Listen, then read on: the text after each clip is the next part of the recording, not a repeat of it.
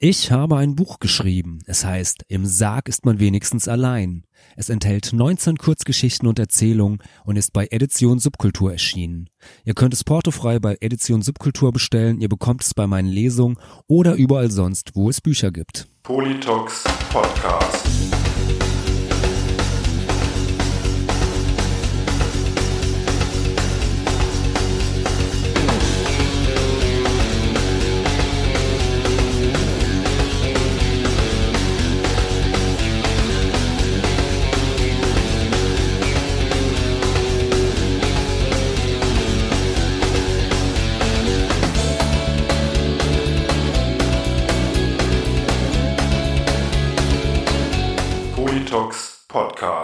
Herzlich willkommen und hallo zu einer neuen Folge des Politox Podcast. Am Mikrofon wie immer euer Falk Fatal. Und ja, heute bin ich nicht alleine, sondern ganz im Gegenteil in sehr, sehr großer Runde. Mit dabei, wie immer natürlich, der Raidinator. Hallo Raidi. Hallo Falk, ich bin ganz aufgeregt. So viel, so viel Leute hier bei uns und äh, ich habe mich heute Morgen gar nicht rasiert. Eieiei. Aber Komm, das mach machst du doch mach- gewöhnlich auch nicht, oder? Nee, aber ich habe mir gerade ein Tüskier, ich habe gerade ein Tüskier aufgemacht und das könnte heute wieder furchtbar enden. Aber ich habe gedacht, ähm, bevor ich den Podcast störe, kann ich mich einfach direkt besaufen. Und du machst das Interview. Das ist eine gute Idee. Ja, das äh, sind immer so vertauschte Jetzt- Rollen, sonst ist es ja immer umgekehrt bei uns. Genau, jetzt wo ich Ja. verheiratet bin, jetzt, Jetzt bist äh, habe ich mir einen Wifebeater angezogen Okay. und äh, Jetzt muss ich den seriösen Part übernehmen. du machst den seriös, den mache ja sonst immer ich, genau. Na So, gut, komm. dann mache ich mal den seriösen Part, denn äh, wir haben es eben schon gesagt, wir sind heute nicht alleine, sondern in sehr, sehr großer Runde, denn äh, wir haben uns Julia, Anna und Janek vom Einerseits Magazin eingeladen. Und äh, ja, was das Einerseits Magazin ist, glaube ich, werden die drei uns gleich ähm, erzählen. Aber erstmal, ja, hallo in die Runde. Hallo ihr drei. Hallo. Moin. Guten Tag. Vielleicht sagt, stellt euch noch mal ganz kurz mit, mit Namen vor, dass die äh, HörerInnen das äh, Und wir fangen bei zuordnen können. Julia an. Genau. ja, also ich meine, mein Name ist Julia, wie gesagt, äh, haben wir ja schon ein paar Mal erwähnt und ich schreibe auch für das Einerseits-Magazin. Und wir machen weiter Ja, mit ich- Anna. Ach so. ja, ich bin Anna. Ich schreibe auch. Wir schreiben alle für das Einerseits-Magazin. Und ich habe mir auch einen Tüski aufgemacht. Ich habe vorhin erst mitbekommen, dass ihr auch gerne äh, mal einen Tüski trinkt. Und zufällig vorher schon auch eins besorgt. Ja, we love the Poles. Ja. Prost. Prost! ja, und eben hat man ja schon so ein bisschen äh, rausgehört, den äh, fünften in der Runde und den dritten äh, von dem Einerseits Magazin, den Janek. Hallo Janek. Hallo, ich bin Janek, genau. Ich habe irgendwie Hansa-Pilz gekauft. Aber ich glaube, ja, auch geht. gut, auch gut. Auch gut, ja. Also, müsste, müsste klappen, ja. ja. also ich trink, trink Weinschorle. Da haben wir das jetzt auch geklärt. Oh, hier der Kulturfalk. Das hatte ich auch überlegt. Das war ein eine engere Auswahl. Ja, aber Reidi, du sagst doch immer, ich soll Weinschorle trinken. Das ist ja so ein Ich kann mir auch gleich noch ein paar Saltfeuer holen, mein Freund. Dann geht's hier aber richtig los, Ja, ey. kannst du auch machen. ja, aber wir wollen ja nicht über deine, deine äh, Trinkgewohnheiten äh, reden. Das wird vielleicht mal ein extra Podcast, weil das nimmt ja mittlerweile echt beängstigte, beängstigte. oh Ja, Gott, du bist äh, schuld. Du bist schuld. Du hast mich zum ne? Saufen gebracht. Ich habe dich zum Saufen gebracht. Naja, immerhin etwas. Ja, aber das Einerseits-Magazin. Ähm, ja, das Jo. gibt's jetzt, glaube ich, doch, wenn ich mich äh, nicht ganz vertue, seit Anfang des Jahres ungefähr, oder? Und vielleicht sag doch mal kurz, was das Einerseits-Magazin ist. Hm. Also die erste Ausgabe von uns ist erst raus tatsächlich. Und die Idee ist schon so im November entstanden. Also eigentlich gibt's das schon im weitesten Sinne seit Anfang des Jahres oder äh, Ende letzten Jahres. Und äh, die erste Ausgabe ist wirklich erst im April entstanden. Und ähm, Yannick, was machen wir so? Ähm, ja, wir machen Kultur.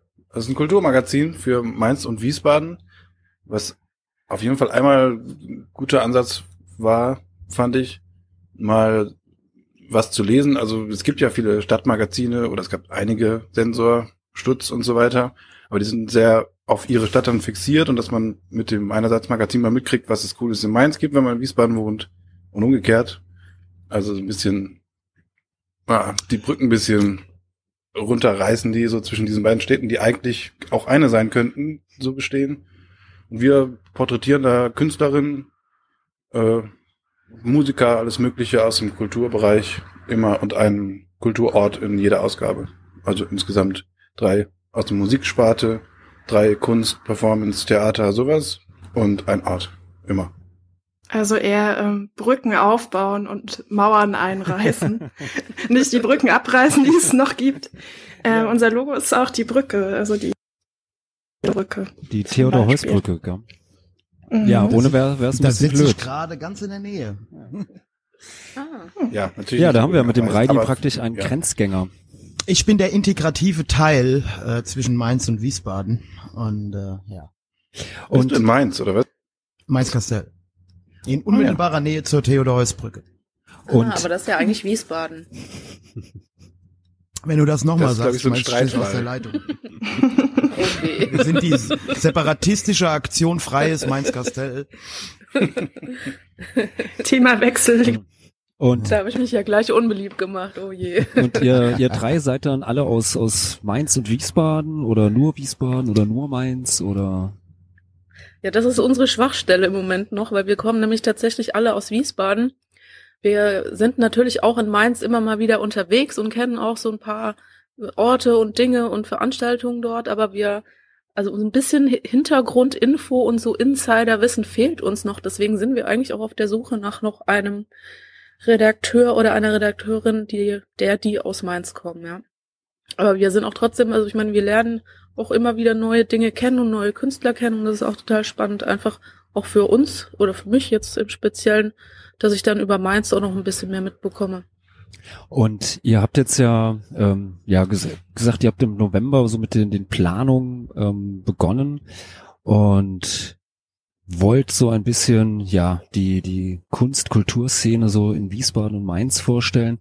Habt ihr da, ja, so einen speziellen, speziellen Fokus? Also jetzt mehr, sag mal, Subkultur oder habt ihr da, oder seid ihr da mit eurem Kulturbegriff äh, recht offen? Also könnte es auch passieren, dass demnächst mal irgend, weiß ich nicht, ein Schauspieler äh, vom Staatstheater interviewt wird oder äh, sowas der Theo. Gärtner. Also Subkultur ist auf jeden Fall ein Thema. Ähm, Wir haben sogar darin vom Staatstheater Interview Hm. offen eigentlich, aber der Fokus soll eigentlich auf ja Künstlern und Künstlerinnen liegen, die noch unter dem Scheffel stehen, wie es so schön heißt. Also ich ähm, vielleicht noch gar nicht interviewt worden oder eben da jetzt supported werden auf diese Art und Weise. Sozusagen, ähm, man lernt auch seine kennen im weitesten Sinne, eben äh, wenn man die noch nicht kennt. Das ist eigentlich schon mehr der Fokus. Also praktisch noch äh, ja unbekannte oder äh, weniger bekannte Talente ein bisschen fördern und in die Öffentlichkeit bringen. Genau, ja. Und habt ihr euch da jetzt auch auf, äh, ja, weiß nicht, habt ihr schon gesagt, also es ist zum einen Musik, äh, ich habe auch gesehen, Fotografie ist, ist auch dabei, ihr habt auch DJs. Also da seid ihr dann auch aber sehr, sehr offen. Also das heißt, es äh, äh, muss jetzt nicht nur ähm, eine bestimmte Sparte sein, sondern Ähm, ich Nee. muss mal kurz unterbrechen, weil wir haben mal wieder ein Mitglied verloren hier in unserer illustren Oh Runde. nein. Der Janik ist nämlich verschwunden und bei ihm steht wieder Error. ja, dann rufe ich ihn mal, äh, hole ich ihn mal wieder in die Runde hinein. Falk, was ist das für eine Scheiße? dafür, dafür, dafür bezahlen wir immerhin nix, ja? So, also ich Ey, aber jetzt, mal ohne Scheiß, das haben wir noch nie gehabt. Nee, aber wir haben auch noch nie mit äh, fünf Leuten gleichzeitig das gemacht. Ja, aber daran kann es aber eigentlich nicht liegen, also dass es fünf Leute sind, das glaube ich nicht. Also letzte Woche habe ich euch noch gefragt, ob ihr bezahlt werdet von der Seite und jetzt ähm, glaube ich es nicht mehr. Hallo, ich bin wieder da. Ja, jetzt. ja, also, schön, dass der Janik wieder. Falk hat kurz Stopp gedrückt. Ähm, Ah, ja. Ihr habt ja gesagt, äh, dass jetzt, äh, also ihr seid ja ein reines Online-Magazin oder gibt's auch nochmal den, den Plan irgendwie, ähm, äh, ja, wenn mal Corona äh, vorbei ist, das Ganze auch irgendwie zu drucken, weil ihr hattet auch gesagt, die erste Ausgabe ist erschienen. Hm, Es sollte eigentlich schon äh, gleich die erste Ausgabe gedruckt sein, aber das ist relativ teuer und unsere unsere Idee ist, dass wir halt ein paar Anzeigen schalten und einen Veranstaltungskalender machen, wo VeranstalterInnen dann ihre Veranstaltung bewerben können. Und das war halt in dem Moment, wo wir irgendwie rauskamen mit dem Magazin, kam halt direkt Corona auch raus Ja. In Deutschland so und war halt im Prinzip alles abgesagt ab dem Zeitpunkt, wo wir angefangen haben, nach Leuten zu suchen, die Lust haben, da Anzeigen zu machen. Deswegen haben wir jetzt, solange auch Kultur still liegt und auch natürlich leider auch wenig Geld da irgendwie gerade noch ist, ähm, sind wir jetzt im Moment ein Online-Magazin. Aber es soll auf jeden Fall, keine Ahnung, vielleicht Ende des Jahres mal dann auch in Druck gehen. So, jetzt muss ich mal einhaken hier, Falk. Ja, hat mal ein. Jo. Äh, warum macht ihr das? Also warum macht ihr das? Nicht, nicht wa- was der Grund hinter dem Magazin, sondern wer seid ihr? Warum, warum macht ihr das überhaupt? Ihr könntet doch auch abends einfach im Klatsch sitzen, ein schönes Bier trinken und irgendwie äh, kritische Theorie walzen. Warum macht, warum macht ihr das? Was treibt euch dazu? Oder wie, wie kommt es, dass ausgerechnet ihr drei das macht? Also, ich kann mal anfangen. ähm, Ja, mach mal. Ich muss eh Ich- trinken. okay, ja, gut, mache ich auch nebenbei. Ja. Ähm, also ich weiß es nicht, ist, also ich finde, ich fand vor allem die Idee spannend, wirklich, wie Ju- Julia auch schon meinte, irgendwie mehr zu erfahren von Sachen, die man sonst nicht sieht. Und äh, dass man das dann zeigen kann und dass Leute das lesen können, ist natürlich ein cooler Effekt dabei.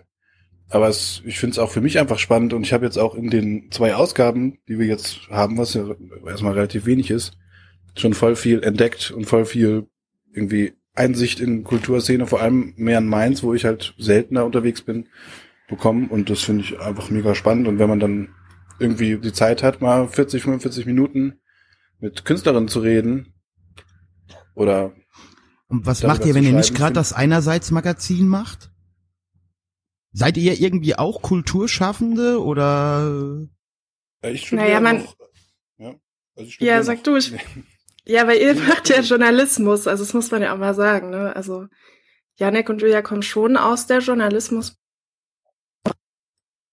Mhm. Jetzt warst du Oh, kurz ist- weg, Anna. Jetzt ist die Anna weg. Jetzt ist die Oh Anna nein. weg.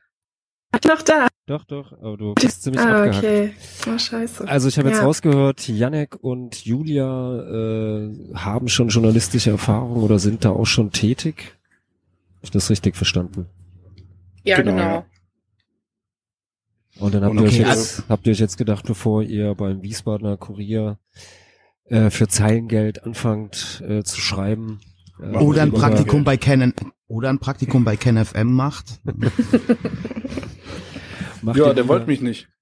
Der wollte dich nicht. Nee, nee. Ach, Falk, ich von hab dem hab übrigens Hat, das hat gesehen- gehört, so von der gesehen. Idee her nicht gepasst. Ja. Falk, ich habe übrigens eben gesehen, unser vorletzter Podcast-Gast, der war auch mal bei KenFM. Ah, okay. Ja. Du meinst der Nur mal so, Philipp Schlaffer oder wen meinst genau, Ja. genau. Das ist aber schon zwei Jahre her. du? Oh je, ja. Ja. Ja, so ist das halt. gut, also ihr, also äh, gut, das war das, was mich interessiert hat. Also, weil man kommt ja nicht einfach so auf die Idee, ach, jetzt machen wir mal eine Zeitung. Also so. Ich meine, als Punker kommt man schon auf die Idee, ein Fanzine zu machen, aber äh, und was mir halt auffällt, also äh, ihr seid ja da wirklich schon kulturell, also für meine primitiven Verhältnisse auch auf hohem Niveau. Also da sind ja wirklich lauter Leute, von denen ich noch nie was gehört habe. Ja, also das ist ja schon der Mehrwert für mich jetzt. Äh, ich habe Genau, da schon ein das ist paar auch so ein bisschen die Idee halt, ne, dass man mal Ja.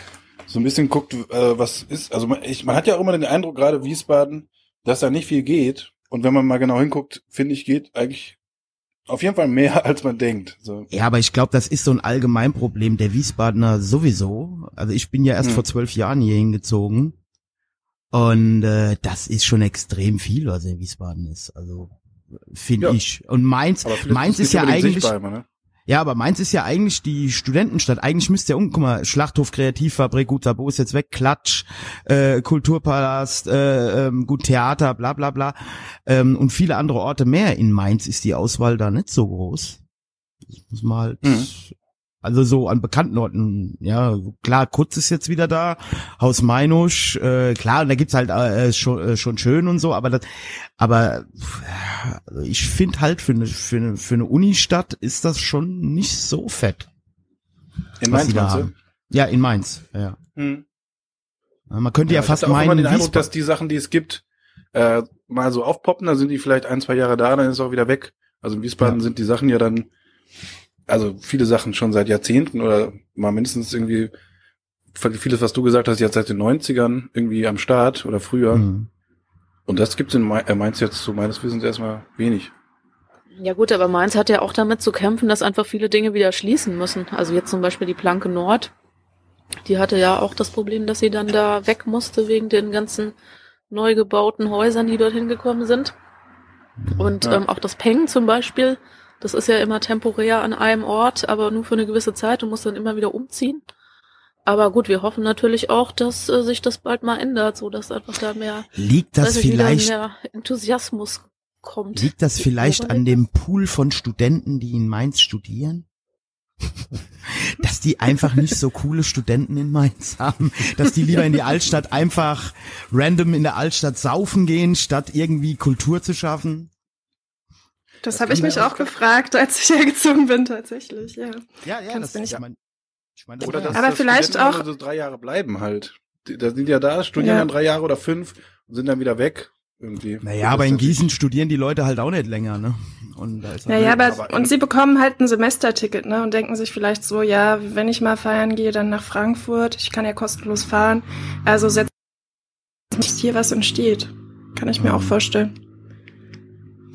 Ja. Jetzt sind wir aber Wir schon wieder tief ins, ins Thema rein eingetaucht. So, vielleicht gehen wir noch mal ganz kurz äh, noch mal zu zum äh, ja zu zu euch noch mal zurück. Vielleicht noch so eins zwei letzte Fragen zum zum einerseits Magazin, weil äh, ja, also die die Frage nach der äh, ja den den vorherigen Erfahrungen hätte mich äh, hätte ich natürlich auch noch gestellt. Da kam mir der Reide jetzt zuvor, weil das muss ich jetzt auch mal so als kleines Kompliment als Lob ausstellen. Ähm, eure eure Webseite und das alles sieht ja auch schon sehr sehr professionell aus. Also es sieht jetzt nicht so aus, als hätte da jetzt jemand äh, zum ersten Mal sich äh, irgendwie an der Webseite versucht äh, und die zu erstellen, äh, sondern das sieht ja, hat ja schon alles so Hand und Fuß und sieht echt, äh, echt gut aus und äh, lässt sich auch alles gut, gut lesen.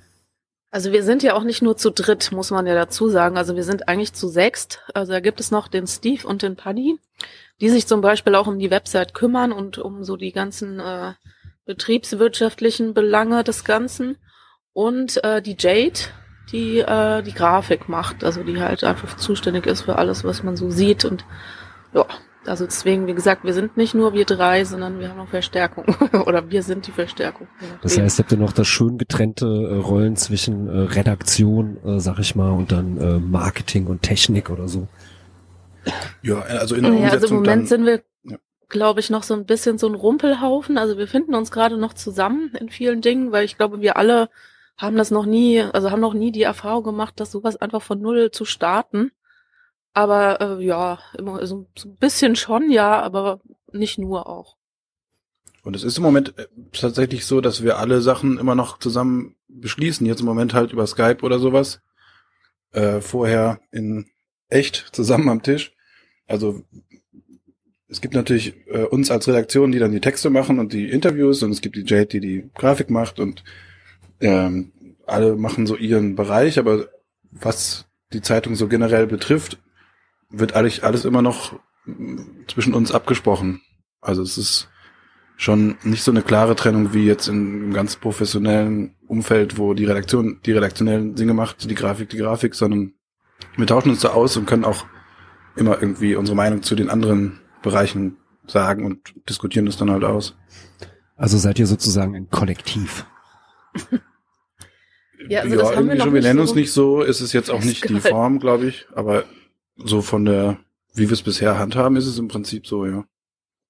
Ja, vielleicht ein Kollektiv mit festen Aufgaben. Wie oft knallt's? Relativ selten. das hat jetzt aber gedauert. Erst Ich musste überlegen, weil so, also so einen richtig fetten Streit gab es noch überhaupt nicht. Aber es gibt Da natürlich. hat noch niemand geweint.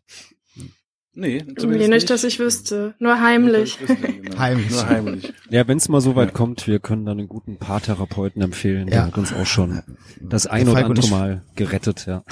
Herr Falk und ich, wir, Herr Falk und ich, wir scheißen uns immer morgens erstmal per WhatsApp an. Das Ja, ist fast wir- jeden Morgen so. Wenn wir beide schlecht gelaunt, äh, Ja. also ich bin da meistens immer noch vor dem ersten Kaffee und dann bin ich, äh, schwer genießbar meistens. Dafür schreibst du mir dann abends besoffen Liebesbriefe. Das ist doch ganz, auch gut. Ganz genau, ja. ja. Aber so ist doch eigentlich eine gute Beziehung auch. Ja. Ja, das, das ist ja, Ja. intensiv. Genau.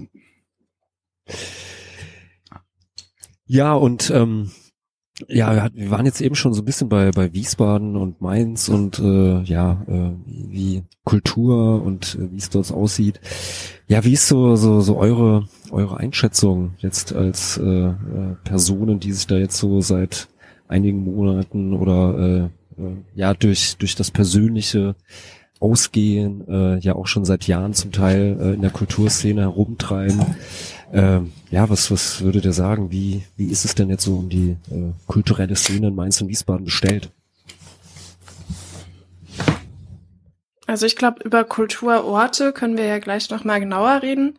Aber es gibt halt wirklich, ähm, was ich jetzt auch erst durch einerseits mehr gemerkt habe, auf jeden Fall vereinzelte Künstler und Künstlerinnen, die man halt wirklich nicht auf dem Schirm hat und die doch ähm, zumindest hier wohnen oder wirklich in der Nähe sind, von denen man einfach nichts mitbekommt oder ich nicht oder ja mitbekommen.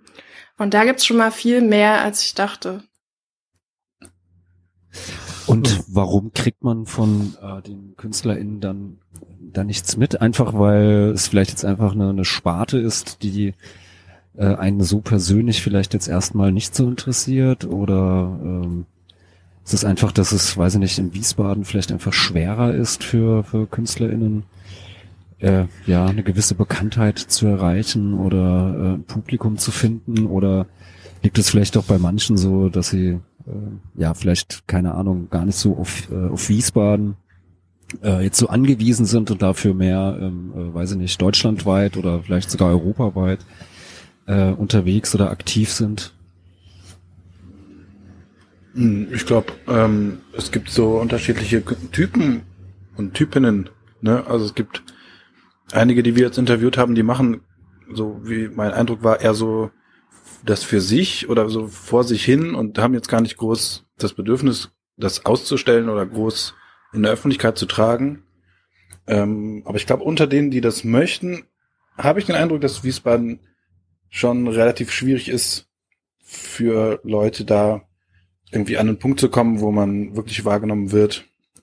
Wenn man da dann ist, glaube ich, kann man sich gut halten. Aber da erstmal irgendwie reinzukommen, also mir kommt Da die, vor allem die jetzt so bildende Kunstbereich, kommt mir immer sehr so, das ist so eine abgeschlossene, relativ elitäre Community.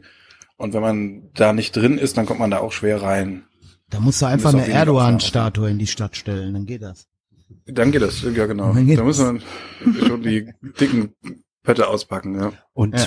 was, was glaubst du, Janek, woran liegt das oder ihr drei, dass äh, man in gewisse Kreise vielleicht gar nicht, gar nicht reinkommt? Also, dass da gar nicht der Wunsch ist nach, nach neuen jungen KünstlerInnen oder hat es vielleicht auch gerade bei der bildenden Kunst vielleicht auch was äh, mit, mit Räumlichkeiten zu tun?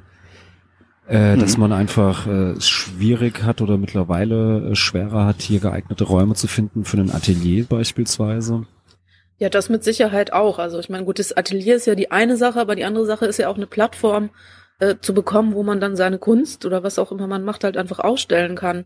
Und da sind einfach, glaube ich, ähm, ja, da gibt's erstens mal nicht so viel und die Dinge, die es gibt, die sind dann auch, glaube ich, relativ lange verplant oder ausgebucht und da kommt man auch, also dauert es, glaube ich, ein bisschen länger, bis man da reinkommt. Und natürlich, ja, Ateliers oder auch Proberäume, ich glaube, das ist ja ein generelles Thema, ähm, Hm. sind nicht so leicht zu bekommen. Ja, und wenn dann recht teuer. Und jetzt hattest du in irgendeinem, äh, so in diesem Corona-Podcast, den wir da gemacht haben, hat Anna mal eine Zahl irgendwie rausgefunden, dass vier Prozent, glaube ich, waren das, äh, der Künstler Mhm, ja, überhaupt genau. davon leben können. Und das ist natürlich auch irgendwie hart, wenn man eigentlich äh, damit, da- also jetzt nicht unbedingt nur finanziell, aber auch einfach die Zeit zu haben, sich um die eigene Kunst zu kümmern und nicht nebenbei noch jobben zu gehen oder irgendwas mit dem Amt rumzumachen. Ist, glaube ich, auch in Wiesbaden dann die Hürde groß, weil die Räume, die es gibt, die relativ gering sind, außer vielleicht Proberäume, da ist mit dem Schlachthof, Kreativfabrik und, und Kontext da eigentlich relativ viel für so eine Stadt, finde ich, aber jetzt Ateliers, äh, die bezahlbar sind, gibt's vielleicht in der Waldmühle so ein paar, aber ansonsten müsste man sich halt irgendwo da in der Innenstadt so ein eigentlich so ein Geschäft mieten und das kann sich ja eigentlich keiner leisten, so wenn man nicht schon Also ist. Die Statistik, die war von Line Krom, das ist eine Künstlerin aus Frankfurt, stand, dass 76 Prozent eben draufzahlen in Deutschland, um Kunst machen zu können.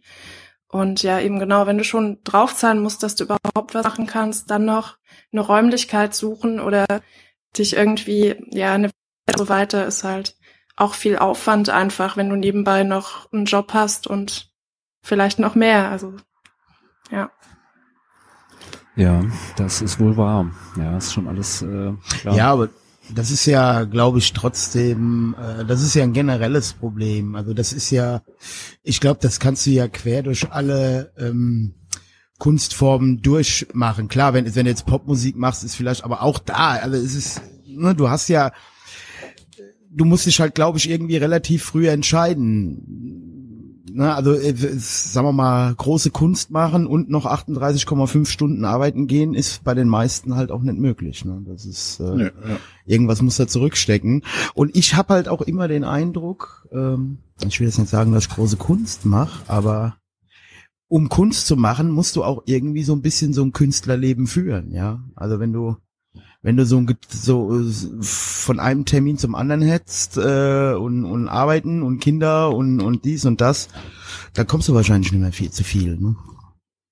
Und wenn es dann noch für die für die für die für die für die Präsentationsflächen fehlt, dann ja. Aber trotzdem finde ich ja, wo wir jetzt so viel sagen, was in Wiesbaden und Mainz alles nicht geht, finde ich ja, dass es hier schon relativ viel gibt. Ne? Also auch mit dem Staatstheater, dann mit der Biennale in Wiesbaden. Gut, das ist jetzt nicht, das ist eingekauft, klar. Ähm, aber äh, auch auch äh, was Musikbereich angeht, da passiert ja schon einiges. Ja, und nicht zu vergessen, äh, Wiesbaden ist ja auch so ein bisschen die Stadt der Filmfestival oder, oder Festivals. Das auf jeden Fall, ja. Also da gibt es ja wirklich einige Krimi-Filmfestival, das Go East, äh, und X-Round. X-Ground auch. natürlich klar, Ja. das ist das bekannteste so und ja noch viele viele kleinere. Also ja, also ich mein Eindruck ist auch immer so in Wiesbaden, ähm, wenn man so ein bisschen klar immer nur den den Kopf äh, so in seiner äh, äh, die Nase so in seiner seiner eigenen Schüssel äh, drinne hat, äh, dann kriegt man vielleicht nicht so viel mit, aber wenn man so ein bisschen mal über den Tellerrand schaut, äh, ist in Wiesbaden eigentlich schon einiges los. Also wenn ich halt irgendwie mal in so einen Veranstaltungskalender oder so hineingucke, ist da eigentlich doch immer relativ viel geboten und gerade auch so einer in der Subkultur, muss ich sagen, war jetzt so in den, ja, ich sag mal so in den vergangenen zehn Jahren oder so, gerade was die, die Orte angeht, an denen man, äh, ja, wo man hingehen kann, war es eigentlich noch nie so gut in Wiesbaden, ähm, ja, ich glaube noch nie so, war es vorher noch nie so gut, also zumindestens ich lebe jetzt so seit 20 oder seit über 20 Jahren in Wiesbaden und äh, naja, so zur Jahrtausendwende, da war das hier schon echt äh, ziemlich, ziemlich düster, außer dem, dem Schlachthof und äh, dem damaligen kleinen Tattersaal noch, was ja heute der Kulturpalast ist, gab es da eigentlich nicht, nicht viel, ja. Also, Mhm. und das ist ja heute äh, jetzt, oder bis, bis zu, vor kurzem zumindestens war das ja schon noch anders. Gleiz hat das Sabo dicht gemacht. Äh, Corona legt alles ziemlich lahm und äh, aber ja, also Ja, Ja, aber weiß also ich, es gab schon noch ein paar andere Sachen. Also Ja. äh, früher, also gerade auf dem Schlachthofgelände, die, die Wurstfabrik. Ja, natürlich, klar. Ich weiß nicht, ob du die kennst oder Ja, klar, wir haben, zum wir haben ja da Beispiel. mal einen äh, schönen Raum besetzt, der uns dann irgendwann äh, zugemauert wurde von der Stadt, was auch sehr lustig war. aha. Ja, okay. der Falk hat eine terroristische Vergangenheit. Also, es kann auch sein, dass ihr morgen Besuch vom Staatsschutz bekommt. Nee, ähm, wir haben damals so Sabines, Sabines Wursthaus gab's ja damals, genau. Und da hatten wir äh, im Erdgeschoss, ähm, da gab's so eine, äh, so eine, so eine, auch so eine Rampe, so eine Verladerampe. Und da hatten wir halt äh, diesen einen Raum sozusagen, äh, ja, okkupiert und haben da halt mit alten Sperrmüllsofas und so das ein bisschen eingerichtet. Und es war halt, nachdem äh, im Haus Meinosch damals die, ähm, äh, die Punks verbannt worden sind, äh, sind wir dann praktisch dahin gegangen und haben dann da zumindest so einen Sommer lang äh, doch regelmäßig da auch Konzerte gemacht mit Notstromaggregat und so, bis dann die Stadt halt irgendwann Wind davon bekommen hat, dass wir uns da illegal Strom abgezappt haben und äh, so Sachen, dann wurde da halt dann einfach der Raum mal zu gemauert und äh, ja, einige gute äh, Mixtapes äh, sind dem leider zu Opfer gefallen.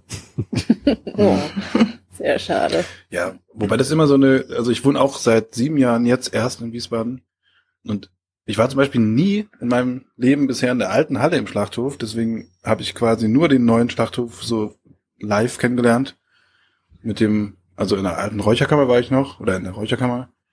Aber so das eigentliche, was da abging, kenne ich gar nicht. Deswegen ist, finde ich immer die Diskussion, was Julia gerade meinte, früher ging da mehr, ähm, ist, glaube ich, auch halt abhängig davon, was, was man macht, weil da ging halt mehr, weil da viele Leute aktiv waren und so Sachen, wie du gerade erzählt hast, Falk, gemacht haben. Und das könnte man ja heute auch machen, woanders. Es wird aber nicht in der Menge gemacht, wie es dann wahrscheinlich in den 90ern so in, im Schlachthofgebiet gemacht wurde. Und sich so zurückzulehnen und zu sagen, ja, der Schlachthof ist nicht mehr das, was er mal war, äh, ist auch ein bisschen einfach irgendwie, ne? Finde ich manchmal. Ja, aber das, das habe ich doch gar nicht gesagt. Also ich habe jetzt nicht vom Nee, das war geht's los, ja. sondern von den Gebäuden, die dort Knietief in standen. Beef. und die es jetzt halt nun mal nicht mehr gibt, ja. Aber ja, du hast natürlich recht. Also man könnte natürlich äh, neue Räume oder Räumlichkeiten sich suchen und okkupieren und da irgendwas starten. Aber ich glaube, das, also ich glaube, das war halt einfach so gebündelt an einem Ort, nämlich da unten auf dem Schlachthofgelände gab es einfach so viele Möglichkeiten ähm, oder mehr Möglichkeiten, als es die jetzt gibt, weil es einfach die Gebäude nicht mehr gibt. Ja, es war Und schon es ist- ein großer und es ist na- Abenteuerspielplatz. Ja, und es Also, ist natürlich Genau. schon so, also ich habe, also ich kann das ja nur aus dem Punk, Hardcore, äh, äh, Alternative-Bereich sagen. Wiesbaden habe ich schon so, deswegen haben wir ja das Sabo damals aufgemacht, habe ich schon so als eine Konsumentenstadt verstanden. Ne? Also so kam es mir halt auch vor. Äh, ich würde das heute ein bisschen revidieren. Also sprich, die Leute kommen zum Konzert bezahlen und wollen aber selber nicht sich darum kümmern müssen. Mhm. Ähm, und, und man muss natürlich sagen, also das revidiere ich teilweise, aber, aber man muss halt auch sagen, wenn du so einen Laden wie den Schlachthof hast, dann ist der halt auch der Platzhirsch und viele Leute haben, sehen da ihr Kulturangebot da unten schon abgedeckt mit Kreativfabrik und Schlachthof. Ja, das ist halt, das ist halt einfach so, ja. Äh, wir sehen das ja jetzt gerade auch beim Sabo, ähm, äh, da ist nichts mit Räumen. Die Stadt kommt nicht und winkt und sagt, ha, klar. ne, das ist schwierig. Ja. Ähm, und Und es es ist zieht ja halt so ein bisschen auch die Energie von kleineren Läden aus der Stadt so ein bisschen ab an den Rand. Wofür Ja. der Schlachthof natürlich jetzt nichts kann, aber Nee. ähm, es, es, es zentriert sich da und vielleicht ist es halt für einen Laden wie Sabo oder irgendwie ein Pendant im Hip-Hop-Bereich oder so schwieriger, sich in der Innenstadt zu halten, weil da sind halt die Beginner im Schlachthof irgendwie und noch äh, jeden Monat zwei andere Hip-Hop-Sachen und dann sind halt eigentlich alle Szenen dort bedient, sag ich mal in Anführungszeichen.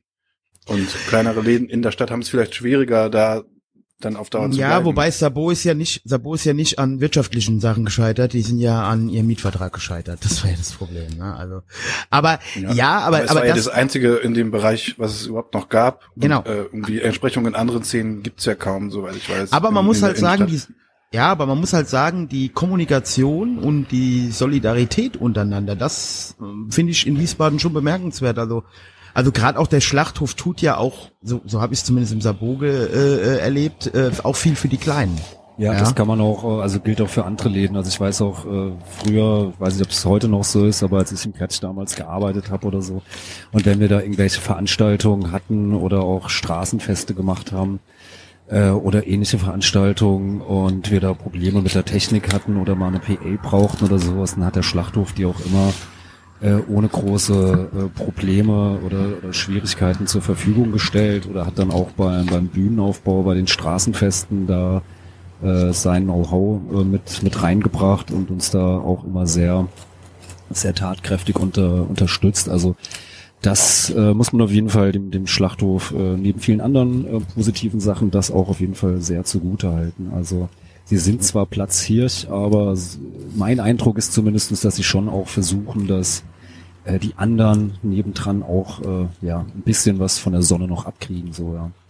Ja, und sie machen ja. auch ein anderes Geschäft. Also ich sag mal mal, die Bands, die im Sabo spielen zum Beispiel oder auch in der Krea, äh, die sind zu, dann häufig zu klein halt auch für einen Schlachthof. Gut, die könnten im, im, im Kesselhaus spielen, ja, aber äh, das ist ja auch eine gewisse, also äh, gerade Sabo war ja wirklich DIY-Szene, ja, und also die Bands, die im Schlachthof spielen, die kommen ja schon in der Regel zumindest mal mit Booking-Agentur. Ja, und das ist, äh, ist ja schon nochmal was anderes.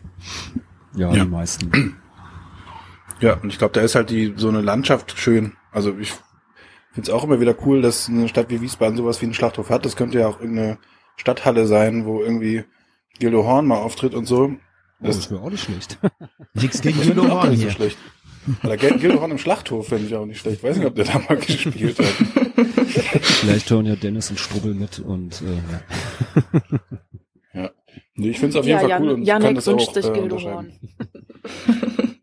Was ich Ja. hier in Wiesbaden äh, beeindruckend immer noch finde und irgendwie so ein bisschen romantisch finde, ist ja, dass Wiesbaden noch so viele schöne alte Kinosäle hat. Mhm. In Mainz hast du ja nur noch, also ich, ich glaube, die, die, die, die zwei Programmkinos, gibt's die noch in Mainz? Ich glaube nicht mehr. Doch, doch, Doch, äh. Kapitol und Doch, Palatin. Kapitol und da gab's noch Ja. eins, ne? Palatin. Ne? Gibt's die noch? Ja. Die gibt's Gibt's noch. noch, ja. Die gibt's, gibt's noch. Okay. Noch, wer Äh. weiß, wie es nach Corona ist. Ja, aber ich finde das halt in Wiesbaden finde ich das halt sehr äh, ja charmant halt, ne? Das dann noch so in Mainz hast du halt gut, ich äh, das Sinus da ist jetzt auch nichts Schlimmes, also ist jetzt nicht der Klassenfeind oder doch vielleicht ein bisschen, aber ähm, das macht das äh, so, so Sachen oder auch äh, auch es Klatsch oder so, das das sind ja schon so Sachen, die sind so schon sehr gemütlich, ne? Das stimmt wohl, aber man muss auch äh, ja leider sagen, dass wir von diesen Kinosälen, die schönen, die vielen, die es hier gibt, nur eigentlich einen zu sehen bekommen, ne? Also das Caligari. Mhm. Weil die alle anderen, äh, oder beziehungsweise, wen meinst du denn noch? Das Valhalla noch noch, Ja. oder? Hieß das Valhalla? Was gibt's denn noch? Bambi Kino hieß das. ja, genau. Ich kann dir Stimmt, nicht sagen, ja. wie die alle heißen. Meine Frau schleppt mich da immer rein. Also ich ähm, glaube, Reini, Reini meint, ich glaube, du meinst wahrscheinlich auch, dass es äh, in Wiesbaden jetzt halt nicht dieses Kein eines- Kinocenter. dieses eine Cineplex gibt, wo äh, in acht Ja. verschiedenen Kinos alle möglichen Filme laufen, sondern dass es halt so ein bisschen dezentral äh, zentralisiert ist. Also es gehört schon alles, äh, glaube ich, äh, diesem Ewert oder Ebert oder wie der heißt. Aber ist ja schon auf verschiedenen Standorten in der Innenstadt ähm, äh, verteilt, also in der Moritzstraße und in der äh, Gleichstraße und in der Fußgängerzone ist ja auch noch eins. So dass man da halt äh, so das Genau, das Gefühl ich zumindest hat, man hätte ein bisschen Auswahl. Guck mal, der Falk weiß immer, was ich denke. Ihr seid wirklich ein Dream Team. Ja, unglaublich. Manchmal auch ein Nightmare-Team. ja. ja, aber jetzt haben wir, jetzt haben wir so viel, siehst du, wir sind jetzt schon wieder in die Subkultur so extrem abgerutscht. Aber wir reden auch nur über Wiesbaden. Ja. Ihr kennt euch auch nicht so gut aus in Mainz, obwohl du doch, Doch. da eigentlich wohnst, Reidi, oder? ja, ja, doch. Ja. Aber ich, ich, Ja, geh- doch. ich hasse Menschen, habe ich doch gesagt. nee, also, ja, ja, in, in Mainz, also, äh, also ich muss auch ganz ehrlich sagen, ich bin da so ein bisschen oldschool. Also außer äh, Chronopius, äh, ähm, äh, Haus Meinusch äh, und vielleicht ab und zu mal ins Kutz. Äh, ansonsten sind da ja halt nur, also so wie ich das, äh, gut, dann gibt's noch, Hafeneck. dann gibt's noch die, Gehst Dann gibt's noch die- Hafeneck manchmal? das Hafeneck, ja, da, da bin ich aber eher selten. Hafeneck, super Kneipe. Also, Ist eine super Kneipe, ja klar. Aber ich bin halt auch nicht so der Kneipengänger, muss ich halt dazu sagen. Nur am Rosenmontag sollte man das Hafeneck meiden, wenn man eine Am Karnevalsallergie Montag hat. solltest du Mainz meiden. Ja, wobei, da hatten wir auch schon äh, nette, nette Auftritte gehabt an äh, Rosenmontag im Hafeneck. Also, Es gab zum Beispiel mal, das weiß ich noch, ähm, das war, da gab's das Sabot drei Jahre, äh, äh, da gab's mal die Bestrebung von einer Gruppe von zehn Leuten, die wollten sowas auch in Mainz machen. Und ich habe ja immer damals gesagt, wie äh, andere und ich aus dem Sabot dann raus sind. Ich habe gesagt, Leute, lasst uns sowas in Mainz machen, das ist eine Cash-Kuh. Ja, und du kannst geiles Programm machen. Ja, aber Hm. irgendwie ist es dann nicht dazu gekommen. Ja, Aber gab es also, mal Überlegungen äh, vom Sabo, wenn, wenn man in Wiesbaden nichts findet, einfach nach Mainz zu gehen? Das kann ich dir also da zu Ich glaub- gucken zumindest mal? Also bestimmt hat man da, aber nee, also eigentlich wollen die ja schon in Wiesbaden bleiben, weil das ja halt auch die, äh, die, die sich hauptsächlich drum kümmern, äh, in der unmittelbaren Nähe vom Sabo halt auch alle gewohnt haben, so mehr oder weniger. Und das Mhm. ist ja halt dann auch wieder, das ist halt für die Leute, also für mich, ich komme aus dem Westerwald, für mich ist das kein Hemmnis, über eine Brücke zu fahren. Aber das ist halt echt wieder eiserne Vorhang, ja. Das ist echt wieder eiserne Vorhang. Ja. Ich habe mal mit so, äh, als ich nach Wiesbaden gezogen bin, habe ich mal mit einem älteren Kollegen, wo ich gearbeitet habe, gesprochen. Und ich musste irgendwas für die Wohnung abholen, so Free Your Stuff mäßig. Und äh, hab ihn dann gefragt, weil der ein Auto hatte, ich nicht, äh, ob der mich kurz mal nach Mainz fahren kann, in diesen Schrank oder was, das war abholen. Dann meinte er, ihr fährt nicht nach Mainz. Bin so generell nicht, aus Wiesbaden. Und ich gefragt, warum denn nicht? Und dann meinte er, die Ampelschaltung wäre komisch da. Und da habe ich dann schon irgendwie so einen Eindruck gehabt, wie das hier läuft. Ja, ist Also ich muss Fall ganz ehrlich sagen- gutes Argument. Also Also ich muss ganz ehrlich sagen, ich bin ja erst in Mainz gewesen und dann später erst in Wiesbaden. Und mir wurde damals, ich kannte diesen ganzen Beef ja gar nicht. Und mir wurde damals an der Hochschule wurde mir schon gesagt, ja, die Wiesbadener, bla bla bla. Und ich muss ganz ehrlich feststellen, die Leute, die ich komisch fand, die kamen auch alle komischerweise aus Wiesbaden. Das war tatsächlich so. ja. Also es Es gibt aber auch schon, viele komische Leute in Wiesbaden. Das kann man ja auch nicht abstreiten. Ja, ja. ja, aber in Mainz vermutlich auch. Ja, ich In weiß Mainz nicht. auch. Also in, in Mainz, ich weiß halt, also da ja, gibt's halt, also gibt, weiß nicht, das ist schon schön, da gehe ich öfters mal hin, wenn irgendwie ein nettes Konzert ist oder so. Mag ich auch als, als Konzertladen so an sich. Ist eigentlich, finde ich, hat eine gute Größe und äh, gerade im Sommer, wenn es so richtig äh, drückend heiß ist, äh, äh, was auch nicht zu äh, verachten ist, die haben eine Klimaanlage, kann ich sehr empfehlen, die Mhm. Sommerkonzerte dort zu besuchen. Ja, aber sonst halt, wie gesagt, das Kurz war halt jahrelang zu, aber auch jetzt, wo es, wo es offen hat, tut mir leid, Ulf. Aber ich finde, das Kurz hat halt, ah, es hat nicht so ein, hat nicht so einen, so einen geilen Flair irgendwie, ja, und Ja, und es kommen auch nicht so die Knaller dahin. Also ich muss ganz ehrlich sagen, wenn ich das Programm mir so angucke, also es ist jetzt natürlich sehr subjektiv, aber da haut mich wenig vom Hocker, ja. Und es geht mir jetzt nicht darum, dass da die großen Headliner sein müssen, aber es ist halt alles so, ja, ja. Ne? Dafür hat Mainz halt mehr Clubs. Ja, auf das ist halt, Also, Ja. Das und ist- in dem Club-Ding, also äh, fand ich immer das Peng eigentlich äh, sehr spannend, sowohl was Kunst angeht, aber auch was Partys angeht, so clubmäßig, dass man da halt irgendwie, dass die Partys machen in der Schule oder im, im Autohaus oder jetzt im, im, im ehemaligen Arbeitsamt, so, das ist schon, schon ein cooles Konzept, was sie da haben. ja. Ja, so ein bisschen Ja, das klar. Konzept der, der Zwischenmiete ist in Mainz auf jeden Fall äh, deutlich verbreiteter als in, in Wiesbaden. Also da ist, glaube ich, auch die Stadt ein bisschen äh, hinter, ja nicht hinterher, aber zumindestens nicht ganz abgeneigt, wenn halt äh, Räumlichkeiten, Gewerbe, Immobilien zur Zwischen, Zwischenmiete mal genutzt werden. Da gab es auch, glaube ich, mal so eine Zeit lang so einen Verein, ich glaube Schnittstelle 5 oder so nannte der sich, der da versucht hatte, die äh, das alles so ein bisschen immer zu vermitteln zwischen Leerstand und Leute, die jetzt halt äh, was zur, zur Zwischennutzung zumindest suchen. Naja, man muss ja. auch sagen, es gab in Mainz ja auch in den letzten zehn Jahren den Versuch einer Besetzung. Was heißt den Versuch? Versuch, es ist besetzt worden. Äh, es hat ja, äh, ist ja geräumt worden. Ja, also, ähm, ich glaube, das ist halt ja auch immer das Problem von so, dann auch wieder von so Unistädten. Man kriegt halt ganz viel nicht mit, wenn man nicht an der Uni ist. Das glaube ich ist halt auch so ein Ding, ja. Ich merke das, ich merke das immer, äh, meine Frau, die arbeitet ja an der Uni und, und geht da auch noch mal, trifft sich da auch mit Leuten und so. Es gibt halt, glaube ich, viele Sachen, die sich innerhalb dieses Uni-Zirkels einfach abspielen, die du halt, wenn du in Wiesbaden sitzt, schon nicht mehr mitkriegst, ja, wenn du nicht da, äh, was weiß ich, jeden Tag im Philosophikum abhängst oder Wenn du so. SDS bist. Oh, hör mir bloß auf, ey. Ja klar, wenn du vor allem halt auch einfach, wenn du nicht in der Stadt bist, ne, da bekommst Ja. du auch nicht so viel mit. Und ja, natürlich, aber das ist ja auch ein Grund äh, oder der Grund, warum es das einerseits Magazin äh, jetzt gibt, auch wenn wir uns ja tatsächlich Brücke noch ein bisschen die, die, genau unsere Brücke, weil wir wollen das ja genau das ja ändern, ne? Wir wollen ja, dass Mhm. auch einfach die Wiesbadener da ein bisschen mehr mitbekommen. Und ich meine, Mainz, mein Gott, ich meine, das ist wirklich nicht weit und man setzt sich äh, also ich sag mal, wenn man hier, wenn ich hier von mir zu Hause vom Westend aus losfahre, dann brauche ich eine halbe Stunde allerhöchstens, um in Mainz am Hauptbahnhof anzukommen. Und das ist ja wirklich nicht so viel. Ja, und was, das ist ja auch das, was mich immer wundert, wenn die Leute immer sagen, ja, jetzt da nach Wiesbaden fahren. Ey, Alter, der Assi-Express fährt hier im Viertelstundentakt, also die Linie 6. ja. äh, ähm, den, ja, glaub mir, ich fahre da Ja, oft und, mit. Und die ganze Nacht halt auch noch durch und äh, ja, äh, Ja, in, ja. in, weiß ich nicht, wenn du in Köln oder in äh, Frankfurt oder in, weiß ich nicht, Berlin oder Hamburg äh, lebst, dann äh, ja, bist du ja oftmals auch einfach eine halbe Stunde mal unterwegs äh, oder sogar in Berlin noch länger, wenn du irgendwie den Stadtteil wechselst. um irgendwie zu deinem Club oder Konzertort oder zur Vernissage oder was weiß ich äh, zu kommen.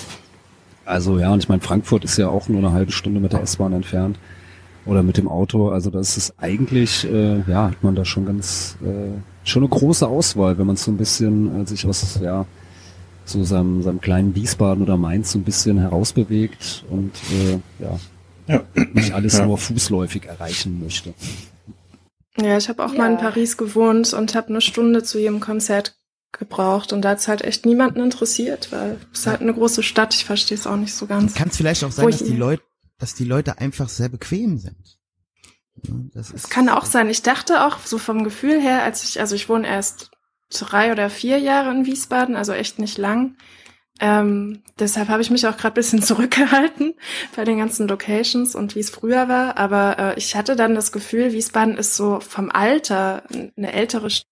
In Leipzig gewohnt und da war dieses ganze Uni, junge Leute, alternative Szene riesengroß und richtig viel los. Und ich habe letztens erst mitbekommen, dass ähm, der Altersunterschied gar nicht so groß ist zwischen den beiden Städten und dachte dann so, also ich glaube auch so bei 43 liegt er in Wiesbaden. Und da habe ich mich richtig gewundert, und weil Ja, nee, nur Wiesbaden, in ist ja, Wiesbaden. Wiesbaden ist ja sehr schizophren. Also Wiesbaden hat äh, zum einen eine lange linksradikale Tradition. Das wissen ja viele gar nicht mehr, die so von außen kommen. Ne? Also äh, da gibt's noch viele Leute, die dir äh, lustige Geschichten oder krasse Geschichten erzählen können. In Wiesbaden gab's besetzte Häuser. Ähm, aber Wiesbaden ist aber auch schon immer eine Beamtenstadt gewesen. Ja, Und sehr versnobteste äh, Stadt. Ja, ich meine, es gibt ja auch so, so, also es gibt ja auch ein riesiges so, so äh, Arm-Reich-Gefälle. also einerseits ist Wiesbaden eine extrem reiche Stadt, aber äh, die Armut ist äh, auch sehr groß. Ja. Also wenn man jetzt mal so, äh, ja, wenn man so die Wilhelmstraße Innenstadt und so verlässt und, äh, weiß ich mal, den Schelmengraben oder so äh, hinausfährt, das ist da schon ein ganz anderer Schnack, ja, oder in Klantal in den Hochhäusern. Hm.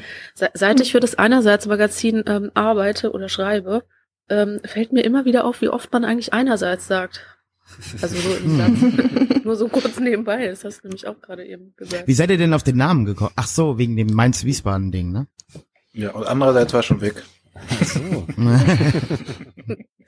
Ja, wir wollten wirklich andererseits nehmen und haben dann noch zufällig mitbekommen, dass vom Staatstheater Wiesbaden die Zeitschrift auch andererseits heißt. Und haben dann überlegt, welche Wörter es noch so gibt mit Seits am Ende und dann, ja genau, um eine Seite zu schaffen und nicht den Vorhang zwischen den beiden Seiten bestehen zu lassen. Oh, das ist aber, das ist jetzt aber schön gesagt. Ja, das finde ich auch. Dankeschön. Gerade ein bisschen gerührt. ihr, ihr müsst vorsichtig sein, ich weine schnell. Ja, aber, aber das ist, ähm, ich sag mal so, ihr habt ja jetzt, also ein bisschen Arbeit macht ihr jetzt schon, es ist, läuft jetzt schon eine Zeit lang. Kam denn schon der erste Frust? Also, dass man so sagt, ah, es bringt ja eh alles nix und, oder seid ihr Ja. wirklich noch High Energy? Top motiviert. Ja. Also ich glaube, wir sind schon noch gut motiviert und tauschen uns auch ziemlich viel aus, so dafür, dass es im Moment erstmal nur so ein Hobby ist. Äh, aber ich fand schon schon frustrierend irgendwie ähm, zu, also mit diesem Magazin fertig zu sein, gerade jetzt als ähm, redaktionelles Team und dann zu merken, wir können es nicht drucken, äh, überhaupt mit einem Kul- Kulturmagazin irgendwie rauszukommen und dann steht die Kultur still. So, also dieses ganze Corona-Ding ist schon, war schon ein ziemlicher Downer, so für, für, für mich zumindest jetzt, so mit dem Kulturmagazin zu kommen und dann geht das alles gar nicht. Mhm. Aber Ja, voll. Es ist ja so Das schon ein so Downer auch fürs Leben, auch ohne Magazin. Und dann Ja, jetzt noch das. Ja, aber es ist ja, Ja, halt auch, tatsächlich so, also wenn man da viel Energie reingesteckt hat und dann soll es endlich ans Lounge gehen, ne, und dann, äh, ja. Ja. Aber fragt man die ganzen Also- Künstler, die jetzt auf Tour gehen wollten mit einer neuen Platte. Ja. ich wollte gerade sagen, also wir hängen da halt jetzt, also da, wie gesagt, es ist so ein Hobby. Es wäre nett, wenn da mal Geld bei rumkommt, so, aber wir machen es erstmal so. Und also vor allem die Leute, mit denen wir dann gesprochen haben, die jetzt wirklich ein Problem haben, so, also ein finanzielles und auch äh, mit Sachen, wo sie Geld reingesteckt haben und jetzt nicht ausstellen können und so weiter, was sie natürlich nie wiedersehen werden. Oder wie so Bands, die äh, Platten produzieren und jetzt irgendwie einfach nur online äh, Mhm. raushauen und keine Konzerte dazu spielen, wo dann eigentlich das Geld reinkäme. Die trifft es halt viel härter, das muss man auch sehen, ja.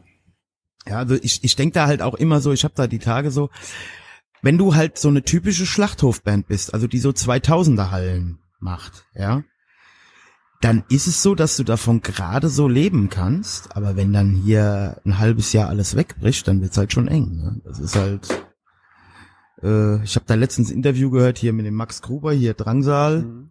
oder auch Antilopengang, ne? so, äh, die halten schon die Luft an. ne? Ja, Das und mal ist- schnell ähm, Kellnern gehen, äh, um das Geld aufzufrischen, geht ja zurzeit auch nicht. Ja, also Spargelstechen. ja. Spargelstechen, genau. Das, äh, da trifft War man doch mal so ein Trend. Die, die Kulturelite. Ja. Obwohl Ja, die ja Spargel- sogar noch gespielt haben, oder? Antilopengang, ja, ich war auf dem Konzert Ja, die haben. Ja, das Genau. war dann noch Anfang März oder so, oder? Genau. War nicht so lang Genau. her. Da Ja. haben schon alle zu uns gesagt, dass wir verrückt sind, dass wir da hingehen, aber ich gehe doch. Ach, das ist ja natürlich. Adel verpflichtet. Ne, also, So, ich ähm, sitze auf ja, dem Trocknen. Ich, ich muss mal kurz äh, Nachschub holen. ja, mal holen. Bis gleich. Ja, aber für die, also das, das, das, was ich eben meinte, also ähm, das ist ja tatsächlich gerade, wie, wie gesagt, die Bands, die da oder auch viele, viele, sagen wir mal, aus dem Punk-Sektor auch ja, äh, gibt's ja, soll's ja auch Bands geben, die davon leben. Ja, aber die halt gerade so äh, normales Einkommen erzielen und keine Rücklagen groß bilden können. Oder ich, ich, äh, eine, eine Bekannte von mir, die hat so eine Tourbusvermietung, ja. Ähm, ja, die, ge- also jetzt wird's langsam richtig eng bei der, ne? Also die sagt, äh, jetzt heute Mittag hat sie irgendwie geschrieben, toll, jetzt werden schon die Konzerte für November in Ungarn auch alle abgesagt, ne? So. Das ist Ja. halt schon richtig krass.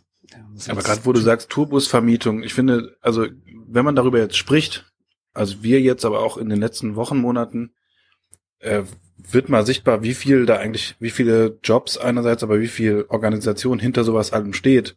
Und Mhm. wie viele Leute jetzt in der, in der Scheiße sind, die sowas wie Tourbusse vermieten, da würde man ja, wenn man auf ein Konzert geht, gar nicht dran denken, klar, die müssen irgendwo die Tourbusse mieten und so, aber dass auch da Menschen hinterstehen, dass Mhm. auch die davon leben, das wird irgendwie gerade, finde ich, immer wieder sichtbar und ich selber checke auch immer mehr, wie viel da eigentlich dranhängt, obwohl ich, glaube ich, vorher schon dachte, das einigermaßen geblickt zu haben, so. Ja.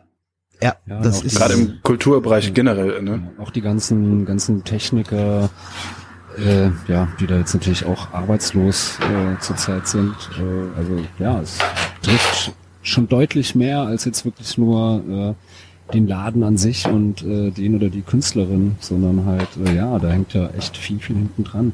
Ähm, ihr habt jetzt ja auch ähm, ja so eine so eine kleine Podcast-Reihe gemacht, so das Corona-Update, wo ihr ja verschiedene KünstlerInnen äh, ja, Betreiber von, von Läden, äh, Kulturorten äh, interviewt habt. Was ist denn so euer, euer Eindruck? Ähm, wie wird, wird die Kulturlandschaft hier so in Wiesbaden-Mainz äh, aussehen, wenn dann jetzt mal der, der Lockdown äh, ja, beendet ist und wir zur Normalität zurückkehren, wenn dann irgendwann mal ein Impfstoff oder ein wirksames Medikament da ist und äh, wir uns da wirklich nicht mehr einschränken müssen? Wird da noch vieles, vieles bestehen bleiben oder äh, werden wir äh, ja, nach dem Ende der, der Pandemie äh, auf einmal keine Orte mehr haben, wo wir hingehen können? Was dann aber auch gar nicht schlimm ist, weil es auch keine KünstlerInnen mehr gibt, äh, die uns irgendwie was vorspielen oder äh, uns was äh, ausstellen, was darstellen. Ich glaube, das kann man jetzt noch gar nicht so sagen. Also da kann man jetzt nur genau wie die vor allem betrifft, nur munkeln, wie es weitergeht.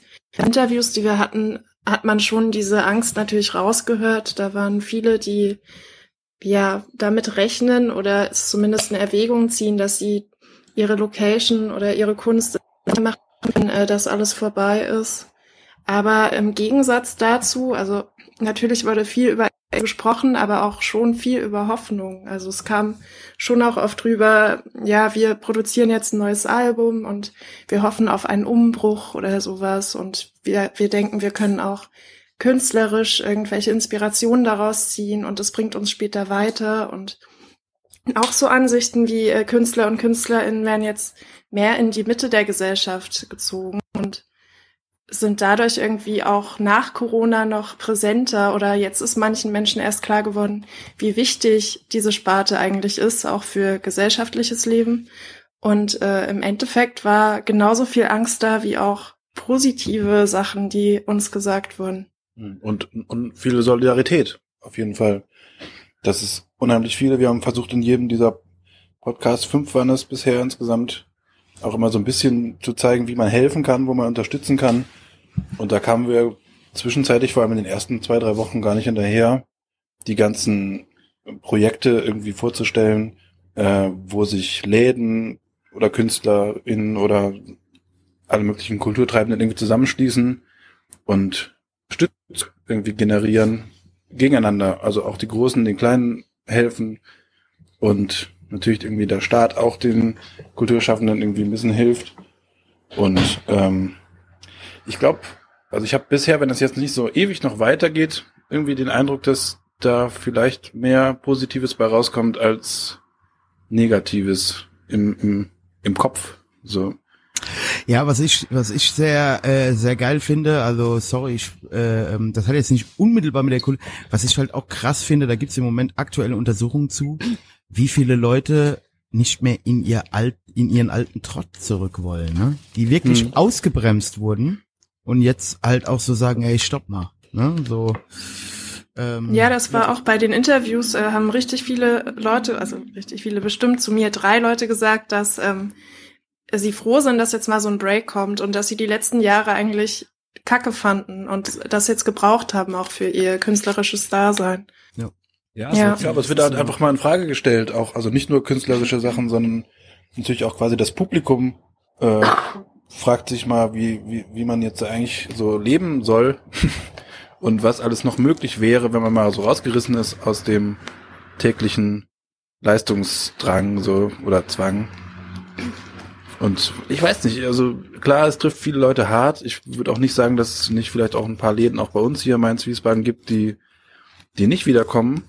Kann ich jetzt auch nicht einschätzen so, aber ich denke die ganze Zeit und dieser Corona-Podcast hat es auch ein bisschen bestätigt, dass da was geht in Richtung, dass sich Sachen verändern, vielleicht sogar zum Besseren hinterher. Das ist ja was, was ich bei der Gastro immer auch so sage. Ne? Ähm, wenn die Leute dann immer so, ich meine klar, die Menschen haben immer Angst vor Veränderungen oder so, aber wenn dann immer so kommt, ah, die ganzen Restaurants, die machen zu, ich sage, ja, dann machen die jetzt mal zu. Ich habe das selber, also jetzt einem Restaurant, aber mit einer Selbstständigkeit, dann machst du halt zu. Aber es geht ja auch irgendwann weiter und dann machst du halt wieder was auf. Dann machst du vielleicht dein Update, ja, dein, dein, dein Relaunch, irgendwas, oder du machst was anderes, ja. Ich glaube, die Leute müssen sich auch, das ist ja hier in Deutschland, ich habe ja letztens einen Artikel von der FAZ geteilt, das hätte ich auch nie gedacht, dass ich mal was von der FAZ teile. Ähm, aber ich fand es gut, es war ein Kommentar und da ging es darum, also die Deutschen haben jetzt, äh, müssen hier in der Krise einfach eins lernen, die Allmacht des Staates, also äh, dass zwei Dinge nicht unendlich sind, die Allmacht des Staates äh, jetzt habe ich schon wieder vergessen, was das andere war. ähm, äh, ähm, ja, also ne, das, äh, wir sind ja hier echt, also das ist ja in, ähm, es wird, uns ja vom Ausland auch äh, vorgeworfen, dass wir hier in unserer ähm, bequemen, in unserem Sessel sitzen, während die ganze Welt sich stark am verändern ist. Äh, und vielleicht haben wir, äh, ist das hier auch mal eine Chance, dass die Leute sich halt auch mal wieder bewegen müssen. Ja. Ich meine, ich glaube erst dran, wenn es wirklich passiert, aber ich sag ja auch immer hier, so schlimm wie dieser Einschnitt jetzt hier war, lass das mal ein Jahr rum sein, dann haben die Leute es wieder vergessen. Ja, das befürchte ich. auch. Mhm. Die hatten ja auch 1950 schon vergessen, dass beim Hitler ein Adolf doch war. ja, ja genau. Das ist ja, ich glaube, Leute vergessen schnell wieder solche solche Sachen. Ne? Also, Ja, und dass Hitler und sein Vater verwandt waren, gell, Heidi? halt dein Maul, ey. ich kann, man kann schon. Heute geht es um dich. Um mich. und um uns alle zusammen. Es geht um die Zukunft unserer Zivilisation. und wie wir zusammen die größte Krise der Menschheit lösen können. Unterstütze auch du jetzt den Politox Podcast mit einem Dollar oder mehr im Monat.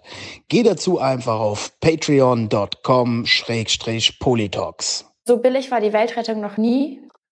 Und genau hier endet die heutige Folge. Abrupt. Mitten im Gespräch und die besten Gags sind noch gar nicht verballert worden. Wir zwei sind schon ganz schöne Fickfrösche, werdet ihr euch jetzt denken, und da habt ihr natürlich recht. Aber Wir sind sympathische und gewitzte Fickfrösche, deshalb gibt es den zweiten Teil unseres Gesprächs mit Anna, Julia und Yannick vom Einerseits Magazin beim Einerseits Magazin zu hören. Dafür müsst ihr einfach nur auf www.einerseits-magazin.de gehen. Dort unter Podcasts findet ihr schon jetzt den zweiten Teil unseres Gesprächs in der neuen Folge des Einerseits Magazin Podcasts. Ja, tolle Sache das. Und in diesem zweiten Teil äh, unseres Gespräches geht es dann zum einen natürlich um Reidi und mich, den Politox Podcast. Die drei fühlen uns ein bisschen auf dem Zahn und dann zum großen Finale reden wir über die verrücktesten Verschwörungstheorien rund um den Covid-19-Virus und Ihr habt das bestimmt auch in den äh, ja, vergangenen Wochen ein bisschen verfolgt. Es wird ja immer abstruser und absurder. Und vermutlich sind wir da gar nicht mehr auf dem aktuellen Stand, wenn ihr diese Folge hört. Und Attila Hildmann hat äh, noch mehr krudes Zeug von sich äh, losgegeben und gelassen. Und wie auch immer. Aber trotzdem, ähm, ja, hört euch den zweiten Teil unseres Gesprächs auf jeden Fall an auf einerseits-magazin.de oder sucht in eurer Podcast-App nach dem Einerseits-Podcast. Und ja, dann könnt ihr den zweiten Teil dieses Gesprächs hören. Es lohnt sich auf jeden Fall. Und wenn ihr dann schon mal auf der Seite des Einerseits-Magazins seid, ja, dann empfehle ich euch doch wirklich, schaut euch mal dort ein bisschen um. Da gibt es wirklich gut geschriebene Interviews und äh, andere Geschichten über Kunst und Kultur in Wiesbaden, auch die Podcast-Folgen, gerade die Corona-Updates äh, finde ich sehr interessant, da sie zwar mit Wiesbaden und Mainzer KünstlerInnen geführt worden sind und äh, Mainzer und Wiesbadener Läden, aber vermutlich geht das den meisten KünstlerInnen, MusikerInnen Kulturorten, Veranstaltungsläden auf der ganzen Welt zurzeit so dank Corona. Außer vielleicht in Tadschikistan, da ist das Virus ja verboten und existiert offiziell nicht. Nun gut, das war es für heute. Wie gesagt, geht auf www.einerseits-magazin.de. Dort findet ihr unter Podcast den zweiten Teil unseres Gespräches mit Anna, Julia und Janek. Ja, und zum Abschluss bleibt mir nur noch zu sagen, abonniert uns, Gebt uns fünf Sterne bei iTunes, erzählt euren Freundinnen und Freunden von diesem tollen Podcast, teilt ihn in den sozialen Netzwerken und teilt uns auch gerne mit, was ihr über diese Folge oder generell über diese, äh, ja, unseren Podcast denkt. Wir freuen uns über jeden Kommentar, über jede E-Mail und äh, wir freuen uns natürlich auch immer über Kritik und ja, der Reidi mag zwar Kritik an sich nicht, aber die könnt ihr dann an mich irgendwie einfach persönlich schicken und ich leite sie dann an ihn weiter. Haha. So, aber das war's dann auch schon für heute. Und äh, ja, wir hören uns nächsten Sonntag wieder, wenn es heißt Politox Podcast.